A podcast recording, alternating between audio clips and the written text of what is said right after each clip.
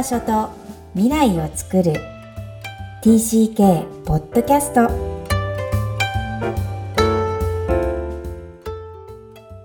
皆さん、TCK ポッドキャストへようこそ。ナビゲーターのマイコです。ミキコさん、よろしくお願いします。こんにちは。ダジャーハオハーエビワン。クロスのミキコです。本日はニューヨーク在住マイコさんとお届けする TCK ポッドキャスト。今日のオープニングトークは世界の学び方です。はい。えっと、こう、このタイトルにしたのは、えっと、今私はね、こうやってまあ、のニューヨークに住ませてもらってるわけなんですけど、まあその中でいろんなエリアに行ったりとか、まああるいはそのニューヨークを起点にしてアメリカの他の地域を訪れたり、まあ、この間はあの、ニューヨークからまあ北なのでカナダのモントリオールに行ってきたりしたんですけど、はい。なんかこう、そういうふうにして、うん。こう旅することっていうのは私にとっては、なんか目的じゃなくて、なんかそれ自体が目的じゃなくて、なんかいつもそこからなんかが始まるって感じなんですよ。っていうのは、行くと、なんかまあ全然違う文化に触れたりとか、うん。なんか行った後にその国のこととかそのエリアのことすごい知りたくなって、すごいそれに関する本読んだりとか、映画集めたりとか、なとにかくなんかアンテナがバーって立って、うん、こう情報を集め始めるんですよね。うん。うんうん、で、一つ、こうなんか世界地図にまた色がついたみたいな、いつもそういう感覚になるんですけど、うん、なんかそういう風にしてしか、それがなんか自分の学び方だし、なんかそういう風にしてしてしか、なんか世界を知れないんだなって、なんか最近思って、うん、っていうのは、まあ、知らないことっていっぱいあるし、まあ、今なんか教養文だから、なんか教養系の本とかいっぱいありますよね。はいはい。で、うん。で、まあ、ここにいると、まあ、特にこう、いろいろなやっぱり世界の歴史とかをもうちょっとこう、俯瞰的に頭に入れてた方が、なんかより分かって面白いなっていうことたくさんあるので、なんか世界史をこう、一からおさらいしようとか思って、なんかそういう教科的な 本を読もうかなとか思って、読んでみようとしたんですけど、なんかすごいこう、全然入ってこないと思って頭に。で、それこう投げ出しちゃったんですけど、ああ、だからなんかそういうことが逆にできる人は私はすごいなと思って。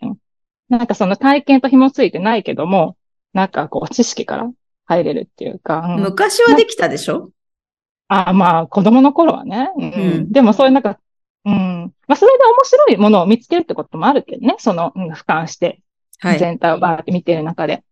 はい、だけど、まあ今の、こう、まあ、本当に何か一つ体験があって、そこからこう広げていくやり方っていうのが、まあ、限界はあるんだけども、網羅はできなくて。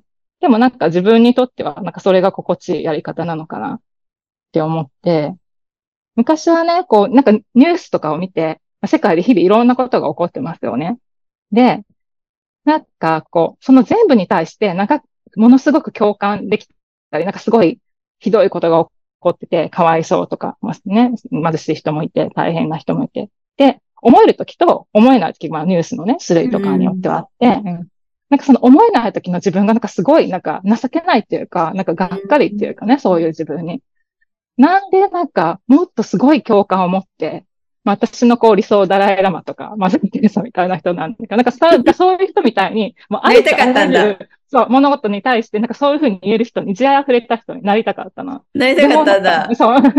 でもなんかそう思えない自分がなんかすごいダメみたいな感じがあったんだけど、うん。あ、でもなんか私はなんかそれはなんかできないんだなと思って。まあ、だけど、まあ自分なりのこのなんか小さなやり方で、うん。なんかこう世界を広げていこうとしてる。んで、まあまた今これからね、移動するんですけど、ニューヨークから。うん、でも、その、これからマレーシアに行きますけど、その行くっていう体験がなかったら東南アジアのこと知ろうとか、やっぱり思わなかったわけで、うん。だからまあ、それでいいかなと思って、まあ限界をなんか受け入れたっていう、なんかそういう感じがしてます。自分自身ね。うん、ん、素敵ななんか自己開示は、この最後にありがとうございます。マイクさんが若若からし、若い時は理想が壮大すぎるんだなっていう。だからこんなに動く人なんだなっていう片鱗を見たけど、でもいいフレーズは、なんか、限界？限定するとこ網羅するって言ったよね、なんか。なんてうん、うんなんか、網羅はできない、あ、もうそうか、そうか。網羅はできないけど、限定した、あり方で自分を、それを受け入れようと思うって、まあ言ってないんだけど、そういうことだと思うんだけど、でも、それって、なんだろうな。私がその話を聞いて広がりを感じたけどね。逆に。ああ、嬉しいです。だって好奇心の起点だって言ってるわけでしょ自分の。うん。そうですね。うん。それが自分の学び方っていうことは、学び方をもう自分で自己理解したんだから、無敵じゃない、うん、逆に。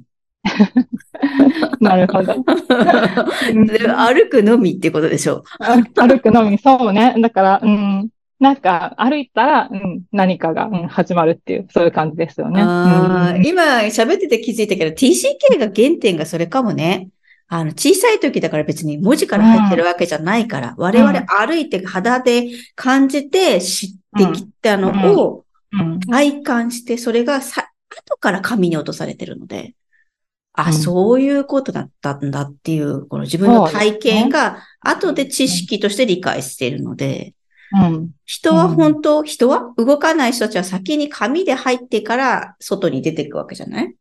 逆をしてるんだな。なるほどね。うん。後で答え合わせをするって感じですよね。そうそうそうそうそうそう。なるほど。なんか違うとこに話題が行ってしまいましたが、舞子さんの世界の学び方を披露いただきました。はい、ありがとうございます。では、今日の、えーと、メインテーマに入りたいと思います。今日のメインテーマは、TCK の回復、自らの喪失を自覚です。今日は TCK の回復シリーズと題して、まずは大人になった TCK、アダルト TCK ができることを取り上げていきます。今日は自らの喪失を自覚するというテーマでお送りします。本のサードカルチャーキッズの305ページを紹介しますのでお聞きください。回復を苦しむに足るものと自分で一旦決断したら、ATCK は自らの過去を振り返り、それまで気づかずにいた失ったものを特定することが大切だ。はい、ありがとうございます。そうですね。回復するためには、ある一定のある程度の苦しみを引き受ける覚悟も必要だということですが、これは本当に大変な作業ですよね。えー、肯定するために一旦否定する。えー、一旦否定するこのプロセスが必要なのですが、多くの場合、えー、苦しみから単純に自分をただ分断、切り離すことでやり過ごそうとしてしまいます。それはそれでやり過ごせるならば、そのまま行けばいいんですが、やっぱり大人になる過程で、様々な人間関係を築く中で、えー、喪失より感じていた、こう、喪失があったからこそ感じていたこの悲しみが自分に降りかかってくる、追いかけてくるという、えー、体感をする場合があります。そうやったら、うん、やっぱり悲しみという感情なので、えー、向き合うというサインになるのかなと思いますが、うん、どう思いますか？うん。なんか、やっぱりね、その怖さっていうのがあるから、こう見ないように見ないようにすることってありますよね。こう、うんうん、私はまあ TCK ではないけども、まあ人生の、うん、傷っていうか、まあ私の例で言うと、うん、全然この TCK としてではないけれども、最初にね、ここに来てそのコミュニティに、こうなかなかこう入っていけなかった悲しみとか、うん、うん、うん。まあそれが、こう、ここでの心残りの一つでもあるんだけども、なんかその悲しみはまあ他の場、他で入れる場とか、その中でもまあ全然違うところでね、親しい友人とか作ったり、で、それなりに楽しくしたの。忘れてて、うん。でもなんか何かの表紙になんかその時のことを話してたら、あ、やっぱり私その時すっごい寂しかったんだなって、なんかその感情をわって思い出して、あ、なんか思ってたより寂しかったんだ、私。と思って、なんかそういうなんか感情を、なんていうの、こう、慈しむっていうか、うん、なんかそれすごい大事だなって、ああ、そうだったんだなっていう、なんかそのね、うん。なんかそれも、まあ、喪失の一つかなと思ったんですけど、うん、その時の悲しい。その時に抱えられるた、多分、えっ、と、舞子さんが、うん、変な言い方になるけど、逆説的だけど、ちょっと健康なんだよね。抱えられない時っていうのは、うん、その、片鱗すら感じることも、もう拒,、否るわけですよ。うん、うん、うん。だからその気づけたって悲しいんだけど、実は、うん、えー、健全だったっていうか、うん、なるほどね。難しいよね、だから悲しみってね。うん、悲しみを感じれるときって実は OK サインなんですよ。うん、なるほどね。だから悲しいってことも気づかないってことですよね。そう。で、それでずっと切るんだけど、ある日突然気づきました。その時にどうするか。ああ、悲しいってみたいにジーンって感じれるか、またガラガラピシャーンってなかったことにしちゃうと、また元の木阿弥になっちゃう。ああ、じゃあ、片鱗を感じたときに、またそこでどうするかが分かれ道ってことですね。うん、うん、そうなんです。ミキコさんの場合はどういう感じだったんですか？悲しみですか、うん、これ本当に40代とかで来てると思うよね。うん。それまで全然感じなかった感じそれとも、こう、ちょっと変理見たけどガラガラ。ガラガラだったと思うよ。ガラガラだと思う。あの、まず TC 系仲間を作ろうとしてなかったからね。うん。なるほど。うん、まあ、インターでもなければ帰国枠で帰ってきたわけでもない時代で、かつ名古屋にはそういう帰国が集まる、行ける、その1年以内だったら入れるけど、1年以上経っちゃってるから、帰ってきてから。うん、当然選択肢もないわけですよ。うんうん、で、えー、それを言ったところで、なんか共感してくれる友達もいなさそうだから言わないわけですよね、帰国。うんうん、普通級にいると、うん。何の得もないわけですよ、言うことに。そうすると、なんかなかったことにしてたんだけど、その代わり、アメリカに行った時に蓋が開いちゃうんだよ。うん、あ、なるほど、なるほど。訪れた時にね。そう、うんうん。で、それを無意識で知ってたんですよ。うん。なんでかっていうと、なんで今だからわかるんですけど、兄と、うん、もう行くの？もうあの、住んだとこ見に行くの？っていう会話を私たちの中でしてた。へえ、うん、うん、うん。で、私の方が多分先に行ったんだよ、見に行ったうん。えー、もうミキコ行ったの？って言われて、うん、うん、なんか、た、私たちの中で暗黙の中でとっても大事な場所で、うん、そこに触れた時に涙がわーって出てきて、ただただそのお家の中に入れないのに見るだけでですよ。うん。うん、遊んだ場所に行っただけなのには、あって出てきた時に、ああ、なんだ、ここにいたかったんだなとか、ここを大切ってもっと感じたかったんだなとか、こう、私の場合は失われた時間？うん、っていうのかね。まあ何度もどっかでも言ってるけど、こう二重に感じてる生活日本の自分、ジャパニーズセルフとアメリカンセルフがいつもあるみたいな。ないのに、アメリカで過ごしたのはたかだか3年なのに、なんか自分の中で勝手にずっと折り合いがつかないから、えー、育ててたんですよね、自分の中で。うん、なるほど。なんか統合されずに二つとしてあったんですね。別々のものとして。で、見た途端泣いて統合できないんだけど、統合しなきゃなってことにやようやく気づいた。うん、あ、なるほど。そっからまだ長いわけですよ。それでこのポッドキャストもあるってことですね。多分。終わる頃にまた開示してるけど。そういう意味で、私の場合ちょっと長すぎるかもしれないんですけど、うん、早く気づければいいっていうものではないだろうけど、ここで言う自覚、自覚って本当いつ来るかわかんないので、来た時に逃げないっていうことだけかな。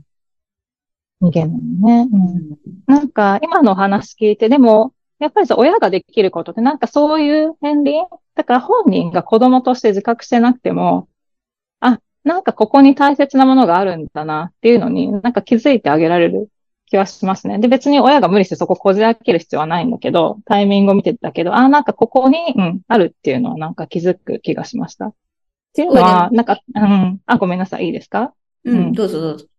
っていうのは、この、私たち、このニューヨーク、同じ市の中で今住んでるね、郊外の街だけど、途中で、あの、引っ越しを最後の1年でしないといけなくて、うん。だから、今は最初来た時とは別の場所に住んでるんですけど、なんかその、ね、数年の間でさえ、なんか娘が、なんかそっちの昔のお家から学校に歩いた道のことか、なんかの表紙ね、ああ、なんかあそこでこれこれしたね、なんかすごい、ああ、なんか懐かしいわ、なんか、とか言うんですよ。あ、で、なあ、なんかそれはすごい大切に思ってたんだなと思って、もちろんなんか引っ越しすごい大変だったし、ちょっと予定してなかったので、でもまあ最終的に、まあなんとか落ち着けてよかったなって、親として思ってるけど、もちろんね、そこの家、お家に関するいい思い出だって私もあるし、だけどなんか彼女がそれを喋るときの感じを見て、うん、あ、なんか子供は子供として、やっぱりなんか同じように、なんかすごく大切にしているものそこにあるんだなと思って。うん。うん。それは素敵に感じてもらってますよね。いつ、それは届くから分かってもらえてるっていう感覚が子供には説、言語じゃなくて非言語で伝わるので、うん、うん、それだけでありがたいなと、あの、アダルト TCK とは思いますね。うん、それだけでいいんです。うん、うん、そうそう。なんかそういうのをなんか受け取って、うん、あげるのが、まあ、親にできるなんか唯一のことかなってなんか思いました。そうね。やっぱり、今ネット社会とはいえ移動するので、移動はやっぱり分断を生むので、良くも悪くも。それが、事実。うん、ってことを、えー、子供も親も、えー、理解するっていうのが、すごい素敵なことなんじゃないかなとは思います。なので、こういう苦しみが大きすぎると判断したときは、こう、親がこうやって拾ってくれればいいんですけど、やっぱり、あの、無理な場合もあります。そういう場合は迷わず、まあ TCK 体験をしたセラピストだったり、多文化経験があるカウンセラーに、えー、ぜひ自分を開示してみるっていうのを試してみてください。えー、自分のリソース探しのお手伝いをしています。まあ、マイナスをプラスに変える。これは TCK、えー、云々ではないみんなに必要なことなんですが、うんうん、まあ、自己肯定っていうものが、まあ、TCK にも必要なんだってことを、えー、この番組でお伝えしている通りなんですが、また改めてお伝えできればなと思います。質問は何でも、育ちネット多文化クロスのホームページで、えー、つながっていますので、お寄せください。はい。はい。それでは本日のポイントお願いします。大人になった TCK ができること、えー、喪失を自覚する、えー、悲しみという感情を伴います。これは時には怒りとなって噴出することもよくあることです。怒りを恐れず、まず表現してみてください。回復に必要なプロセスです。今日も TCK の気持ちにありがとう。この番組ではお悩みや質問を受け付けています。詳細は育ちネット多文化で検索してホームページからアクセスください。さらに、ポッドキャストを確実にお届けするために、購読ボタンを押して登録をお願いいたします。みきこさん、ありがとうございました。ありがとうございました。バイバイ。